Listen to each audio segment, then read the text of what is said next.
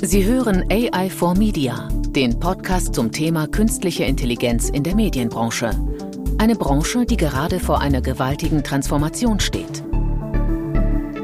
So, ein herzlich willkommen in den digitalen Raum. Schön, dass ihr wieder dabei seid. Neue Ausgabe unseres Podcasts AI for Media und natürlich ist wieder mein geschätzter Kollege Volker Denkel dabei. Hallo Volker, alles gut bei dir? Hallo Peter. Klar wie immer hervorragend darauf Verlass. Ja, die digitale Transformation im AI-Bereich, im Medienbereich geht mit großen Schritten voran. Insofern höchste Zeit, wieder mal einen Update-Podcast zu produzieren. Und dafür haben wir eine ausgewiesene AI-Expertin gewinnen können. Da sind wir sehr stolz drüber. Die Kenza Aidzi Abu. Ähm, und sie spricht sehr viel über das Thema Diversity und AI. Das hat mich sehr fasziniert und ich glaube, sie verkörpert auch den Begriff sehr, sehr gut. Wenn man sich anguckt, den Lebenslauf, also kennen wenig Leute, die acht Sprachen sprechen, die so viele Awards gewonnen haben, wenn ich die jetzt alle aufzählen würde, wäre der Podcast zu Ende. Die Bücher schreibt, Speaker ist und so weiter und so fort, also wahnsinnig viel in den Bereich gemacht hat. Und was ich so schön finde, obwohl sie einen sehr technischen Background auch hat, durchaus das Thema menschenzentrierte AI in den Vordergrund stellt und auch die Frage beantwortet, welche Implikation hat AI eigentlich für uns Menschen, Gesellschaft und Unternehmen. Insofern glaube ich eine extreme Bereicherung für unseren Podcast. Ich freue mich sehr, Kenza, dass du heute bei uns bist. Herzlich willkommen. Ja, vielen, Dank, Peter. Das war ja eine großartige äh, Vorstellung. Vielen Dank.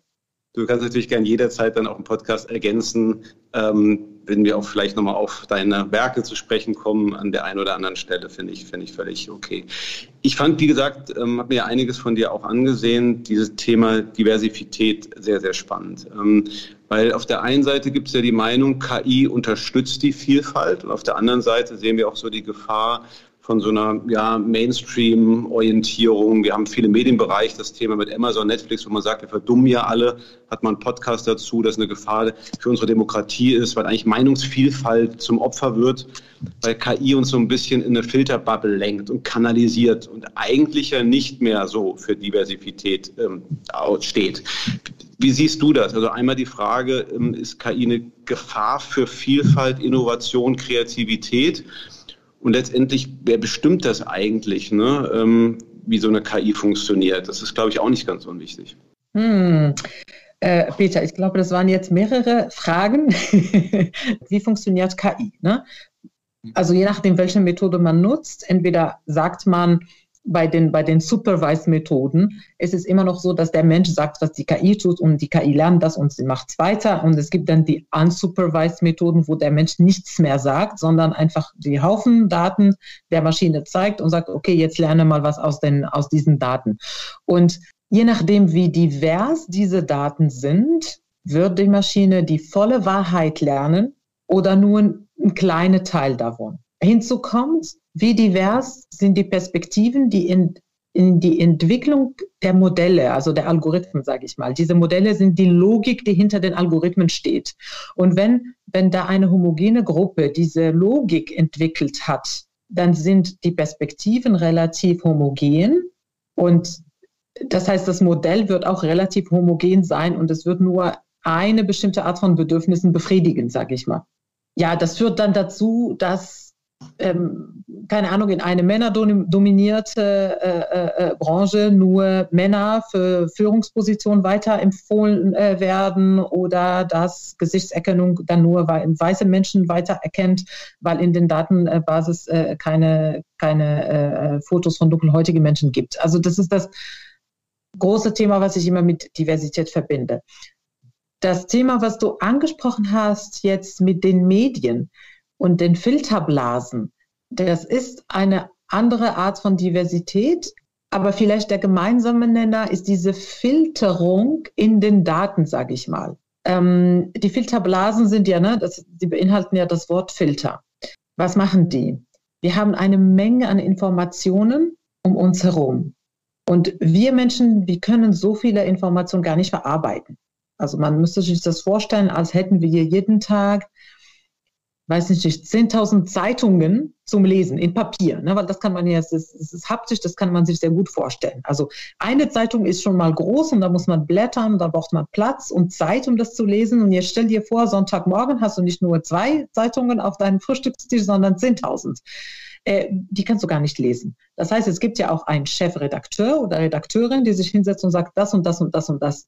Peter, das liest du, weil ich zu 90 Prozent Wahrscheinlichkeit weiß, dass das dich interessiert. Und das habe ich gelernt aus deinem Verhalten vorher. Ne? Ich habe gesehen, welche Zeitungen du vorher gelesen hast. Und ich habe gesehen, du bist mit Volker befreundet und Volker mag das auch. Und deswegen wirst du es auch mögen. Und das ist das, was die, KI, was die KI für uns macht. Du hast einen ganz spannenden Begriff gebracht, der glaube ich, die Wahrheit. Ne? Die Frage ist, wer definiert die Wahrheit? Und ich meine, einfach, man kann ja bei Google mal was eintippen und dann haben wir diese Autocomplete. Ne? Wenn ich Klimakatastrophe eingebe, je nachdem, welchem Land ich bin, kriege ich eine andere Vervollständigung. Ne? Die so, die Frage, eigentlich müsste ich doch eine Wahrheit und eine Antwort haben. Aber durch dieses ganze Filtern und das ganze Personalisieren gibt es nicht mehr die Wahrheit. Und die Frage, wer ist denn der Qualitätssicherer für Daten, für Qualität und auch für die Wahrheit? Äh, das ist eine sehr gute Frage. Wahrheit ist leider subjektiv. Die war es immer, äh, aber in der analogen Welt ist sie ein bisschen weniger subjektiv als in der digitalen. Ne? Ich sage mal, wenn wir beide auf der Straße spazieren und da ist eine Werbung, ein Plakat von irgendwas, wir sehen beide denselben Plakat. Ne? Online nicht ich würde da lang spazieren, ich sehe eine Werbung für, weiß ich nicht, Hautcreme, eine Handcreme und du würdest äh, äh, äh Bartöl äh, äh, sehen an derselben Stelle. Aber wir sehen beide zwei unterschiedliche Sachen, weil ich ne, äh, deine Creme nicht kaufe und du andersrum genauso. Das heißt, die Wahrheit, was ist die Wahrheit? Und wer definiert, was wir sehen, das tun wir selbst, ohne es zu merken. Wir, also Konsumenten meine ich, aber natürlich die Produzenten auch. Das heißt, ich sage dem Algorithmus mit meinem Verhalten im Netz, welche Sachen mich interessieren. Äh, wenn ich Sachen suche und jetzt egal welche Suchmaschine, ähm, auf ne, Webseiten gucke und die haben sehr schnell gecheckt, ich habe ein Baby. Ne? Das heißt, ich kriege dann nebenbei beim Vorbeispazieren Werbung für Windeln. Du würdest nicht bekommen, weil du andere Webseiten gesucht hast. Das heißt, ich bin schon diejenige, die dem Algorithmus beigebracht hat, was mich interessiert. Hinzu kommt, dass Pampers natürlich Geld dafür zahlt, dass mir die Werbung zum richtigen Zeitpunkt freigeschaltet wird, damit ich bei denen einkaufe. Das heißt, diese, diese Wahrheit ist zwischen beiden hergestellt, Konsument und Produzent. Und die Wahrheit, die ich habe, ist eine andere als die Wahrheit, die du hast. Natürlich, wenn es um Sachen geht wie Klimaschutz. Ne? Also ich fand dein Beispiel mit der Vervollständigung auch super. Klimaschutz sollte man denken, ist für alle gleich. Ne? Es ist wissenschaftlich ausgearbeitet, wo wir uns befinden, was die Risiken sind, äh, sogar ausgerechnet, wie, wie wird es aussehen, wenn wir so weitermachen. Und trotzdem kommt es bei unterschiedlichen Menschen anders an. Ich habe mir gerade, als du das so beschrieben hast, ähm, mit der Werbung, dieses Beispiel, habe ich mich gefragt, ob es denn nicht vielleicht dann doch auch so ist, dass es auch eine gewisse Demokratisierung gibt, weil ich meine, du bekommst jetzt Werbung angezeigt, die mit einer hohen Wahrscheinlichkeit schon dem entspricht, mit was du dich beschäftigst. Ja, wenn du nach Babysachen gegoogelt hast, dann ist anzunehmen, dass du zumindest in der Nähe von einem Kind bist, ja, oder selber ein Kind hast.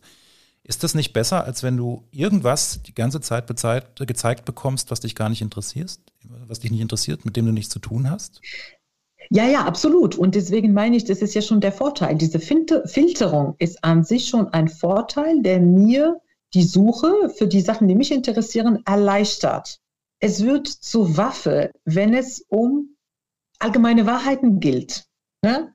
Und, und da beim Thema jetzt Klimaschutz oder De Demokratie, da wird es natürlich schwierig, weil wenn, wenn universelle Fakten, die eigentlich die Grundlage für eine Wahl, ne, Entscheidung sind, wenn sie falsch interpretiert werden können oder bei unterschiedlichen Menschen andere Botschaften ankommen, dann ist das schon, dann ist diese Filterung oder, oder Beeinflussung ist schon viel gefährlicher als jetzt äh, Windelwerbung. Du behandelst ja in deinem Buch ähm, an mehreren Stellen das Beispiel Personalauswahl in Unternehmen. Ja, also gerade in den Unternehmen, wo dann eben auch KI-Software zum Einsatz kommt dafür, das ist ja immer mehr der Fall, auch nicht nur bei der Einstellung, sondern auch beim Thema, wann springen Mitarbeiterinnen und Mitarbeiter ab. Da gibt es ja auch schon Software, die sozusagen Vorhersagen dazu trifft. Ähm, und du schreibst ja, naja, also sehr oft ist es einfach so eine Kombination aus einem besonderen Vornamen ähm, und vielleicht im Geburtsort, der schon alleine dazu führt, dass, ähm, dass man gar nicht erst eingeladen wird. Ja, das hast du an, an deinem eigenen Beispiel ähm, als Vermutung zumindest formuliert, dass es in deiner gewissen Phase deines Lebens auch so war. Ähm, sind das also die, die Punkte, an denen KI tatsächlich dann gefährlich wird, ähm, wo es um Entscheidungen geht und nicht nur um, um Konsum oder um Informationen? Ähm, also Entscheidungen, die einen Einfluss auf das Leben von jemand haben, ja. Und bei der Jobsuche ist es natürlich schon ein großer Einfluss. Meine Erfahrung ähm, ich hatte natürlich nicht schwarz auf weiß, warum ich nicht zu äh, den Bewerbungsgespräch nicht eingeladen wurde, sondern meine Vermutung ähm, liegt schon darin, dass, dass na, irgendwie mein Name nicht der richtige war und mein Geburtsort auch nicht. Weil faktisch gesehen hatte ich die Qualifikationen, die äh, notwendig waren für die Jobs, aber trotzdem ähm, äh, wurde ich nicht eingeladen. Und das ist erstmal eine Entscheidung von Menschen. Ne? Also ich sage mal so, die letzte Entscheidung treffen ja immer die Menschen. Die KI sortiert ein bisschen vor. Sie unterstützt diesen Vorgang. Gerade bei Großunternehmen ist es so, dass sie Tausende von Bewerbungen jeden Tag bekommen ähm, da braucht man ja eine, eine, eine Riesenmannschaft, die nichts anderes tut, als einfach so diese Bewerbungen lesen. Das, das ist ja nicht sinnvoll, das ist nicht effizient und deswegen versucht man das halt äh, zu automatisieren und dann bekommen sie nur noch eine Handvoll und die gehen ja durch.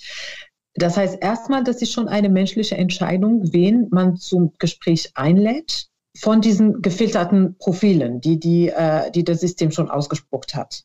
Und wie die Menschen entscheiden, beziehungsweise wie die Menschen in der Vergangenheit entschieden haben, wird einen Einfluss darüber haben, welche Profile schlägt der Algorithmus in der Zukunft vor.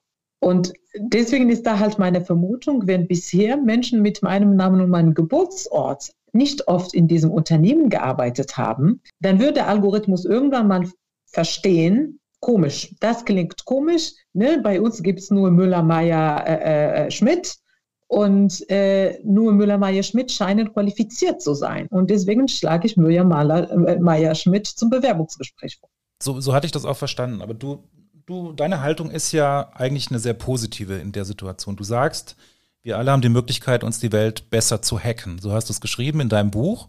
Ähm, das heißt, ähm, also wenn wir jetzt mal in die Zukunft schauen, ich meine, wir sind umgeben von solchen Maschinen. Die sind jetzt nun mal da. Wir wollen, wir müssen alle damit leben. Ähm, wir, wir, arbeiten teilweise täglich ähm, damit schon.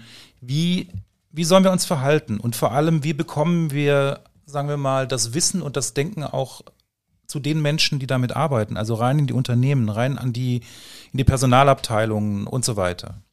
Wie ist da dein Ansatz? Hm. Aus meiner Sicht der erste Schritt ist darüber bewusst zu sein, dass wir alle Vorurteile haben und Verzerrungen haben. Ähm, und, ja, und, jetzt erstmal die Menschen. Ne? Viele von uns wollen natürlich glauben, dass sie tolerant sind und dass sie und dass sie ne, gute Menschen sind. Und das ist ja nicht zu bestreiten. Aber tolerant zu sein ist, ist super. Aber es ist noch wichtiger, anzuerkennen, dass man auch Vorurteile hat. Und wenn wir das für uns verstanden haben, dann sind wir offen und bereit, darüber zu sprechen, welche Vorurteile habe ich und wie haben meine eigenen Vorurteile meine Entscheidung beeinflusst. Und das gilt zu trennen. Meine Vorurteile sollen im besten Fall meine Entscheidung nicht beeinflussen. Und wenn wir das schaffen, dann können wir das auch der Maschine beibringen. Ne? Wir können ja schauen, welche Vorurteile sind in den Daten enthalten und das von der Entscheidungsfindung trennen. Und da hilft uns wiederum die KI dabei. Ne? Also wir können KI auch dafür einsetzen, dass sie die Daten durchsucht und nach Korrelationen finden, äh, die aber keine Kausalität äh, äh, sind. Also ne, Beispiel, Aizi Abu ist nicht Schmidt, die Maschine findet nur Schmidt, wurde eingestellt und dann sage ich, ja, das ist richtig, jetzt hast du es gut identifiziert. Und jetzt bitte darfst du den Namen nicht mehr berücksichtigen für die Entscheidungsfindung. Das heißt, ich trenne den Vorurteil von der Entscheidungsfindung. Und dafür kann ich auch die KI nutzen, um diese Korrelation zu identifizieren Und danach muss ich mein Modell so anpassen, dass ich sage, diese Korrelation hat keine Kausalität, also bitte nicht berücksichtigen bei der, bei der Entscheidungsfindung. Ich finde das einen ganz wichtigen Punkt, so das Thema unbewusster Bias, ne? weil wir vergleichen häufig KI mit einem idealen System. Das ist ja falsch. Wir Menschen sind hier eben auch nicht ideal. Ähm, insofern glaube ich, ähm, wir haben gerade eine Untersuchung gemacht, da ging es um Bots. Wie gut sind eigentlich Bots in der Kundenkommunikation basiert auf AI? Und da war die Kommunikation so irgendwie nahe bei 80 Prozent. Ne? Und da hat man gesagt, na, das ist ja noch nicht 100 Prozent. Ne? Der Mensch ist bei 86 Prozent. Der ist auch nicht perfekt, der kommuniziert auch nicht perfekt. Und meine These wäre, es ist leichter, sage ich mal, unbewusste Biases einem System zu entlernen als uns Menschen. Weil wir machen das ja auch nicht böswillig. Wenn man im Team ist, entscheidet häufig einfach gar nicht aus Böswilligkeit, sondern wir, Gut, haben, wir sind sozialisiert, wir haben letztendlich gar nicht böse Absichten, aber wir entscheiden so. Und ich glaube, dass diese, diese unbewusste Biases, Verzerrungen wahrscheinlich einer Maschine leichter zu entwöhnen sind als uns Menschen. Und das finde mhm. ich ganz mhm. wichtig weil wir immer wieder so sagen, wir kennen die ganzen Beispiele mit diesen negativen, du hast auch ein paar Beispiele gebracht ne, mit den Bewerbern oder so. Nur wir müssen aufpassen, wir selber sind nicht perfekt und ich glaube, wenn wir dessen bewusst sind, wo die Verzerrungen sind, dann können wir eigentlich Systeme bauen, die, sage ich, fast gerechter sind als wir Menschen. Absolut, absolut. Das ist die Chance und deswegen bin ich dem Ganzen ja auch positiv äh, äh geneigt, weil ich sage, es ist ja ein Tool, was uns auch viel helfen kann und es liegt in unseren Händen, wie wir dieses Tool nutzen. Und das können wir auch genau für diesen Zweck nutzen. Ich sehe es genauso, ich finde deinen Punkt super. Es ist bestimmt viel einfacher, es ist aufwendig, aber es ist trotzdem viel einfacher, eine Maschine vorurteilsfrei zu machen als einen Menschen, weil das sind diese Vorurteile, die haben wir so tief verankert und das ist total schwierig und auch wenn man, also ich habe selbst mehrere Unconscious Bias Trainings besucht Mhm. Und trotzdem muss ich mich immer wieder ertappen, wie ich ne, so kurzfristig so eine Entscheidung treffe oder einen Gedanken habe und ich sage, ach Kenza, das, das, das war jetzt nicht vorurteilsfrei. Ne? So jetzt mal einen Schritt zurück und überlege, warum hast du das gemacht?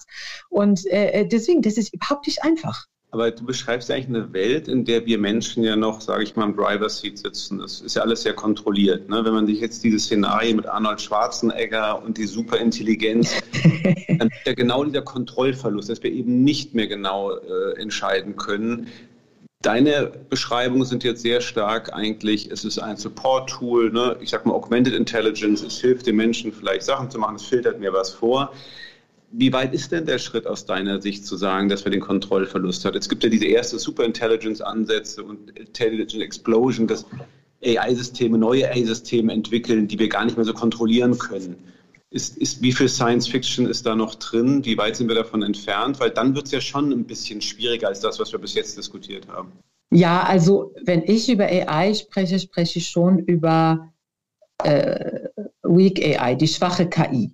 Na, also das, was wir heute haben, ähm, darunter sind ja auch selbstlernende Systeme, die sich auch weiterentwickeln. Starke KI, darüber spreche ich nicht, das ist jetzt noch Science Fiction. Ähm, der Unterschied ist ja, dass eine Maschine viele, ähm, viele Aufgaben gut meistern kann. Nicht nur eine, also nicht nur gut in eine Sache ist, sondern in vielen. Und, und vor allem ist ja auch dieses Thema Bewusstsein ein bisschen drin. Und Bewusstsein haben die Roboter oder die KI heute nicht. Bewusstsein ist immer noch etwas, was wir nur Menschen haben. Ähm, das heißt, wenn wir uns darauf konzentrieren und Intelligenz von Bewusstsein unterscheiden, ähm, dann brauchen wir nicht fürchten, dass die Maschine irgendwann mal gegen uns sich äh, ähm, äh, rebelliert. Trotzdem so deine Frage, wann, wann, wann können wir die, die, die KI nicht mehr steuern? Ähm, es ist eine schwierige Frage, weil das musste man übersetzen in, was muss erfolgen technisch, damit die Maschine sich nicht mehr steuern lässt. Und deswegen verbinde ich das da schon ein bisschen mit, mit Bewusstsein, weil ähm, eigentlich regeln wir das so, dass die Maschine das macht, was wir wollen. Aber irgendwann kommt die Maschine und sagt, also Disobedience, wie heißt das auf Deutsch, dass sie nicht gehorsam ist. Das heißt, sie muss so ein Selbstdenken, die, die Menschen wollen zwar das, aber ich mache es anders. Also so wie mein fünfjähriger Sohn, der natürlich seinen eigenen Willen hat und egal was ich sage, er will was anderes. Und diesen Stadium aus meiner Sicht können wir erst erreichen, wenn die, wenn die Maschine ein Selbstbewusstsein hat. Nichtsdestotrotz, Maschinen lernen, lernen selbst und mit dem Wissensstand, was wir heute haben, haben wir auch Beispiele gehabt, wo man wirklich den Stecker ziehen musste. Ne? Ähm, ähm, weil man festgestellt hat, ja, okay, man hat nicht genug Grenzen gesetzt und die Maschine ist ein bisschen verrückt gelaufen und da musste man sie abschalten. Und ja, deswegen überlegen wir uns jetzt viel mehr, wie wir das Zeug bauen, damit wir keinen Stecker ziehen müssen. Und das ist auch vermutlich der Grund, warum wir in Europa und ganz konkret in Deutschland uns so viel darüber unterhalten, was darf eine KI, was darf sie nicht, ähm, was regulieren wir, was regeln wir nicht, was ist eine Ethik und ne, weil wir nicht das Falsche machen wollen. Äh, andere, andere Länder gehen damit anders um. Ne? Sie probieren und dann ziehen den Stecker raus. Und wir wollen erst den Stecker anmachen, äh, nachdem wir zu 99,99 Prozent sicher sind, dass das gut laufen wird. Genau, du hast ja einen sehr, sehr internationalen Hintergrund. Ich glaube auch einen großen Bezug zu China in verschiedener Art und Weise. Ne? Da denke ich auch, da macht man es einfach oder auch in anderen Ländern. Und darum dieses ganze Thema über Regulatorik. Du sagst, wir müssen die Grenzen definieren. Ja? Die Frage, wer definiert sie? Und manchmal denke ich, wir verlieren uns bei dieser ganzen Regulatorik und Ethikdiskussion, so wichtig die ist. Ich sage, in einem globalen Internet ist es wahnsinnig schwer, lokal KI ähm, zu definieren. Weil im Zweifel ist der Alibaba da, da ist der Amazon da. Und wir haben ja gesehen, GDPR und Co. haben da ja auch nicht sonderlich viel geholfen. Also insofern sage ich mal ein bisschen ketzerisch, ist der Fokus nicht verkehrt. Also menschenzentrierte KI super, Ethik wichtig, nicht falsch verstehen. Aber ich habe fast den Eindruck, äh, wenn ich mir die aktuelle Diskussion in Deutschland angucke, dass das fast ein bisschen überbetont ist wir tun ja so, als ob wir hier eine ganz super KI-Landschaft wären und jetzt nur noch eigentlich sehen müssten, wie können wir die KI-Power eindämmen. Eigentlich ist doch eigentlich so, dass wir gerade im internationalen Vergleich gar nicht gut dastehen. Vielleicht erstmal überlegen sollten, wie werden wir wettbewerbsfähig und natürlich auch an Regulatorik und Gesetzgebung und Politik denken. Aber ich, für mich ist das ist die Balance nicht ganz richtig. Teilst du das oder sehe ich das zu, zu kritisch? Ähm, ich, ich habe das bisher oder bis, bis, ja, weiß ich nicht, vor einem Jahr auch ähnlich gesehen. Inzwischen bin ich da etwas positiver, weil ich das Gefühl habe, okay, wir haben jetzt lange genug gesprochen. Es gab ja auch eine Enquete-Kommission, eine, ähm, und jetzt äh, haben diese ganzen Studien ihre Ergebnisse geliefert. Und ich habe jetzt das Gefühl, wir sind jetzt an dem Punkt angekommen, wo wir jetzt wirklich starten umzusetzen es geht bei der Regulierung ja auch nicht darum, neue Gesetze rauszubringen. Vieles ist gesetzlich eigentlich schon geregelt. Ähm, wir wollen jetzt kein Algorithmen-TÜV einführen. Das, was wir kontrollieren wollen, ist die Anwendung. Das ist, wozu wird KI genutzt? Wir wollen ja nicht die Technologie kontrollieren, sondern wozu wird sie genutzt? Und wenn sie genutzt wird, um Menschen zu überwachen, das ist ja schon geregelt. Ne? Es gibt ja schon Datenschutz. Das heißt, das Gesetz dazu gibt es schon. Ähm, deswegen bin ich inzwischen eher positiv, dass ich sage, okay, jetzt haben wir schon diskutiert.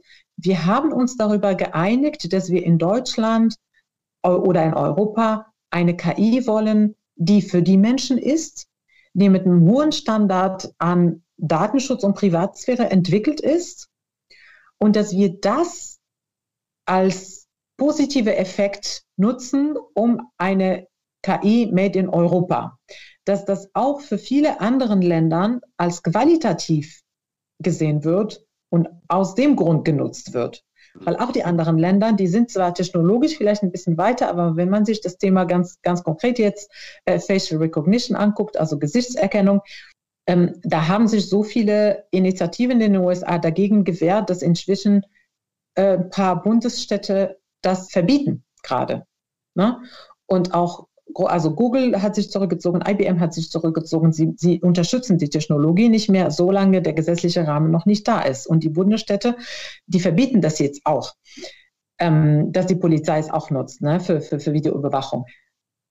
Das heißt, ne, hier haben wir noch nicht angefangen, wir haben das gesetzlich geregelt und jetzt wollen wir starten. Und dort haben sie gestartet, aber jetzt bremsen sie. Man kann sich natürlich ne, darüber unterhalten, was ist der richtige Weg. Ich glaube, es ist wie immer, es gibt keinen richtigen Fall, sondern es hängt von der Kultur ab, es hängt von den Menschen ab. Ähm, man braucht ja auch Zeit, um das Mindset ne, äh, zu verändern und Aufklärung zu betreiben, dass die Menschen da dazu überhaupt eine Meinung bilden können. Ne? Also ohne zu verstehen, was KI ist oder wie Gesichtserkennung funktioniert, brauchen wir jetzt auch kein Referendum starten, sage ich mal, weil die Menschen da draußen, sie wissen gar nicht, worum es geht. Ne? Das heißt, sie können auch keine Meinung dazu abbilden oder sagen, wir unterstützen dieses Gesetz oder nicht. Also lange Rede, kurzer Sinn, ich bin positiv, äh, dass wir jetzt ausreichend diskutiert haben und dass wir jetzt die richtige KI bauen für Europa. Nee, trotzdem kann man ja oft schon den Eindruck gewinnen, dass wir in Deutschland so eine, wie soll ich sagen, so eine Grundangst auch manchmal vor Technik haben. Das geht, das betrifft ja nicht nur KI, das betrifft ja ganz viele andere Bereiche. Und ähm, dass das irgendwie scheinbar ja auch nicht weniger wird, sondern tendenziell immer mit jeder neuen Technologie, die kommt, so ein bisschen mehr. Und ähm, also da suche ich immer persönlich immer noch so ein bisschen nach Mitteln und Wegen, wie man dann stärkere Begeisterung tatsächlich auch wieder wecken kann. Und äh, vielleicht geht es auch da stärker darum, dass es vielleicht in der Schule eine größere Rolle spielen muss, früher im Leben einsetzen muss. Es wird darauf achten müssen, dass Männer und Frauen eben sich mit Technik beschäftigen, nicht nur überwiegend Jungs, wie es eben immer noch leider so ist. Ähm, ich nehme an, das siehst du wahrscheinlich sehr ähnlich, oder? Ja, also es ist natürlich auch eine kulturelle Sache, wie, wie offen man für neue Sachen ist ja, hier, hier ist man eher vorsichtiger. Ne? Hier will man alles richtig machen, bevor man es äh, äh, ausprobiert. Und wenn ein kleines Risiko besteht, etwas falsch zu machen, dann tut man es lieber gar nicht. Ähm, das ist definitiv eine kulturelle Sache. Also ich sag mal, ich habe ich hab in, in, in China gelebt und da wird einfach gemacht. Ne? Und, und äh, natürlich gibt es auch Rahmenbedingungen, äh, sind aber halt andere als hier.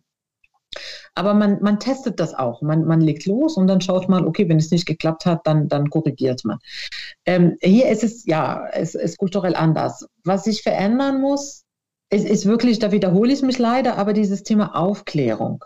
Wenn Menschen verstehen, wie etwas funktioniert, dann sinkt die Angst. Wenn ich weiß, wie Technologie funktioniert, ähm, dann habe ich nicht mehr Angst, dass das Ding in meinen Händen explodiert. Und ich, ich sage es auch so, also ganz einfaches Beispiel. Ähm, ne, Kinder wachsen ja automatisch mit, mit neuen Geräten ähm, äh, auf und die haben keine Berührungsängste und sie, sie bedienen das, ohne, ohne das Gefühl zu haben, dass, dass sie irgendwas kaputt machen. Ähm, meine Mutter ist zum Beispiel immer noch da, dass wenn sie ein neues Gerät zu Hause hat, sie sagt, eine, eine, Kaffee, eine neue Kaffeemaschine, ne, und wenn sie da Knöpfe hat, sagt, nee, nee, das fasse ich lieber nicht an, nicht, dass ich es kaputt mache. Und das ist diese Angst, weil sie nicht weiß, wie die Maschine funktioniert. So, wenn man es ihr in Ruhe erklärt, dann irgendwann traut sie sich schon den Schritt und, und, und, und, äh, und bedient die Kaffeemaschine. Und ähnlich ist es mit KI. Und, und, und ja, Stichwort Schule digitale Bildung und Schule, das ist ja auch ein großes Thema. Ich glaube, ähm, äh, das werden wir jetzt nicht hier äh, flächendeckend behandeln, aber ähm, natürlich ist es wichtig, das in der Schule ähm, anzugehen, aber auch für die, für die Erwachsenenschule. Ich glaube, da noch mehr, weil die Kinder ja eigentlich keine, keine Angst vor Technologie haben. Sie müssen nur wissen, wie sie sie nutzen und die haben eigentlich zu wenig Angst, würde ich fast sagen. Ne? Also ähm, die Kinder kriegen ein Handy irgendwann, weiß ich nicht, neun mit, mit neun oder zehn, weil die Eltern wissen wollen, wo, wo sie sind, weil sie ja schon selbst zur Schule gehen. Äh, das ist der Hauptgrund. Und, und schon sind sie auf Social Media Plattformen und laden Fotos von sich gegenseitig nackt. Das heißt, da müssen wir ansetzen und ihnen beibringen, wie sie mit diesen ganzen Gerätschaften umgehen. Ne, und wie sie damit, wie sie damit bewusst umgehen und, und verantwortungsbewusst und, und dass die, die Sachen, die wir in, in der analogen Welt beibringen, dass das auch für die digitale Welt gilt ne? und, und Fake News und so. Also großes Thema eigentlich eher Mediennutzung als Techniknutzung, weil Techniknutzung, das kriegen sie schnell hin. Mhm. Aber die Erwachsenen, die Erwachsenenschule müssen wir angehen in, in meinen Augen. Die ist noch wichtiger. Ja, ich glaube, es ist nicht nur Bildung im Sinne von fachlicher Bildung, sondern eben auch dieses Business-Mindset, denke ich, fehlt häufig. Wir haben ja durchaus gute Forscher. Wir haben ja Fraunhofer, wir haben ja DFKI. Also ich weiß gar nicht, wir so schlecht dastehen. Ich sage nur MP3 im anderen Kontext. Ich glaube, wir haben wahnsinnig viele Probleme, diese KI-PS auf die, auf die Businessstraße zu bringen. Also das zu kapitalisieren, Businessmodelle draus zu machen. Und ich glaube, da auch ein bisschen mehr Mut, was die Entscheidungsträger angeht. Und das wäre nochmal eine mhm. Frage. Also, das hat für mich sehr viel mit Change zu tun, mit der Kultur zu tun. Es gibt viele Lippenbekenntnisse, KI ist wichtig, wird es dann wirklich gemacht. Also Bildung auf jeden Fall, aber ich glaube, muss man nicht eher die Executives auch wirklich überzeugen, dass sie eben nicht nur POCs machen, sondern das Thema wirklich ernst angehen, die Rahmen schaffen dafür. Ich glaube, da scheitert es doch einfach. Also nennen wir doch mal, wie viele erfolgreiche KI-Startups haben wir in Deutschland im internationalen Vergleich. Wir haben relativ viel Forschung, und auch Patente, aber wenn es wirklich um Business geht, ähm, dann haben wir auch so eine Fantasielosigkeit. Wir denken immer nur an Automatisierung, wir denken aber nicht an neues Business wie andere, ja, ohne jetzt wieder die großen Teslas und Google, Amazons zu nennen. Es ist, können auch kleine Unternehmen sein, aber das ist so mein, mein Konzern eigentlich in Deutschland, gar nicht nur die Ausbildung ähm, und, und das Bewusstsein dafür, sondern einfach, dass, dass Entscheidungsträger das Thema nicht adäquat treiben und diesen Change-Prozess nicht initiieren. Teilst du das oder? Es hängt aber miteinander zusammen. Ne? Also es ist äh, wo, wo fange ich an? Es sind, es sind ja mehrere Aspekte, äh, äh, mehrere Aspekte drin. Auch die Entscheidungsträger müssen verstehen, worum es geht. Und dann ähm, POCs natürlich machen wir, machen wir viele. Ne? Da will man an mehreren Stellen, da versucht man an mehreren Stellen.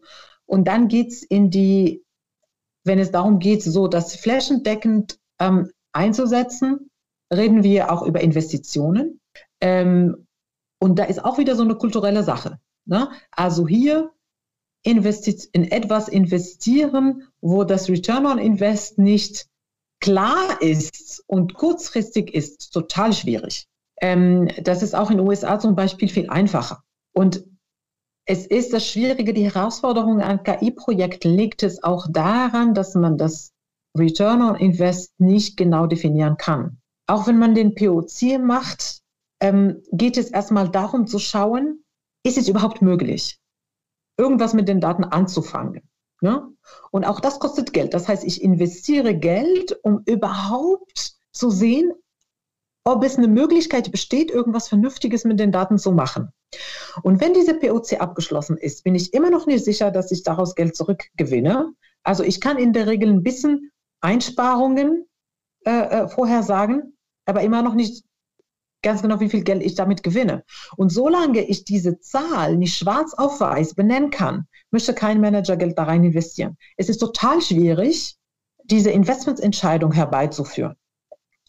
Und die, die mutig sind und sagen, okay, ich nehme es auf meine Kappe und jetzt investieren wir die paar Millionen und wir schauen in fünf Jahren, wie es uns das gebracht hat, die, die sind erfolgreich. Aber man muss sich das zutrauen. Und das ist echt etwas was, was mir noch fehlt, ne, diese Mut, äh, Geld in die Hand zu nehmen und zu investieren.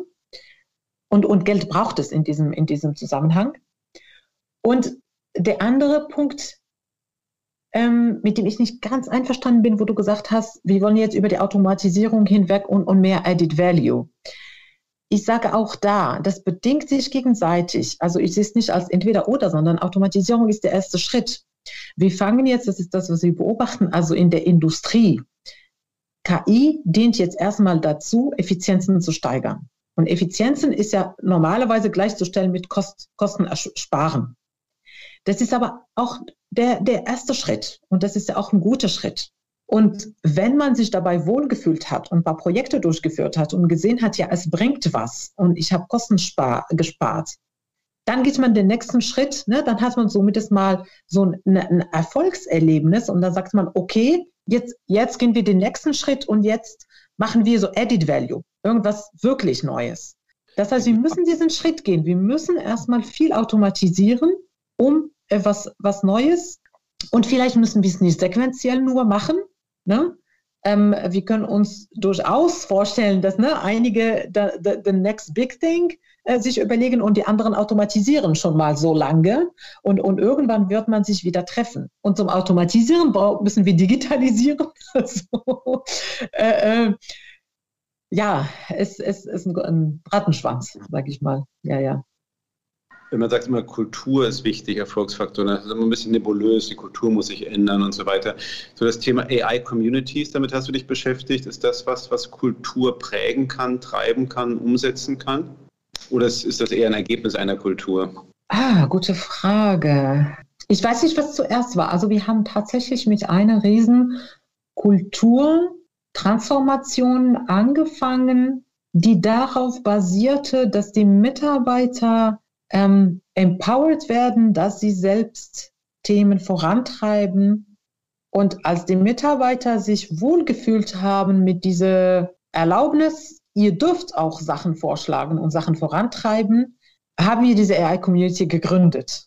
Und da haben sich einfach ein paar Kollegen zusammengetan und festgestellt, eigentlich wollen wir ja auch alle was Innovatives machen und, und ne, Technologie vorantreiben. Und es gibt hier und da ein paar Kollegen, die sich damit auskennen, jeder in seine, in seine äh, Insel. Lass uns mal diese Kollegen zusammenführen, äh, äh, einen Austausch ermöglichen und voneinander lernen. Und so ist das, nur so ist der Stein ins Rollen ähm, gekommen und inzwischen sind ja ein paar tausende Mitarbeiter in dieser AI-Community. Und dadurch ist noch mehr Mindset-Change entstanden, weil dann andere Mitarbeiter sich das angucken und schauen, hey, da sind Mitarbeiter, die diese Community gestartet haben, die teilen ihr Wissen mit allen, ich möchte mitmachen. Wenn du von Bier sprichst, nur für die Zuhörer, redest du von einem großen deutschen Telekommunikationsunternehmen, richtig? genau, einer der ältesten Startups. nee, diese, dieser Satz kommt von Siemens tatsächlich. Von Startup kann ich ja nicht reden, wie, einer der ältesten Ämter, äh, äh die sich aber in Startup entwickeln möchte. äh, genau, also ich arbeite, wir heißt äh, Deutsche Telekom und wir noch konkreter hier meine Kollegen, die es gestartet haben von der internen IT, die dann festgestellt haben, nicht nur IT, sondern in der Forschungsabteilung, in der Produktentwicklungsabteilung, sogar in der Finanzabteilung. Natürlich gibt es Data Scientists und Leute, die sich mit Daten auskennen, mit, mit KI, mit, mit Business Intelligence und lass uns mal zusammen äh, äh, zusammentun und, und das Thema im Konzern vorantreiben. Und, und äh, genau, da sind wir. Gut, dann sind wir schon am Ende unseres Podcasts. Ähm, ich fand es äh, vor allem in den letzten Minuten total spannend äh, zu sehen, dass eigentlich, obwohl das so ein wahnsinnig technisches äh, Thema ist, ähm, am Ende dann doch das Mensch, der Mensch und vor allem, sagen wir mal, der menschliche Einfluss so wahnsinnig entscheidend ist in diesem ganzen, in diesem ganzen Themenbereich. Und ähm, vielen Dank für diese Erkenntnis. und genau, wir freuen uns schon auf den, auf den nächsten Podcast in einigen Wochen und bis dahin, tschüss und bis bald. AI for Media Data ist ein Kooperationsprojekt von ZDF Digital, dem Fraunhofer Institut für intelligente Analyse und Informationssysteme, der DDG AG und der Hochschule Mainz.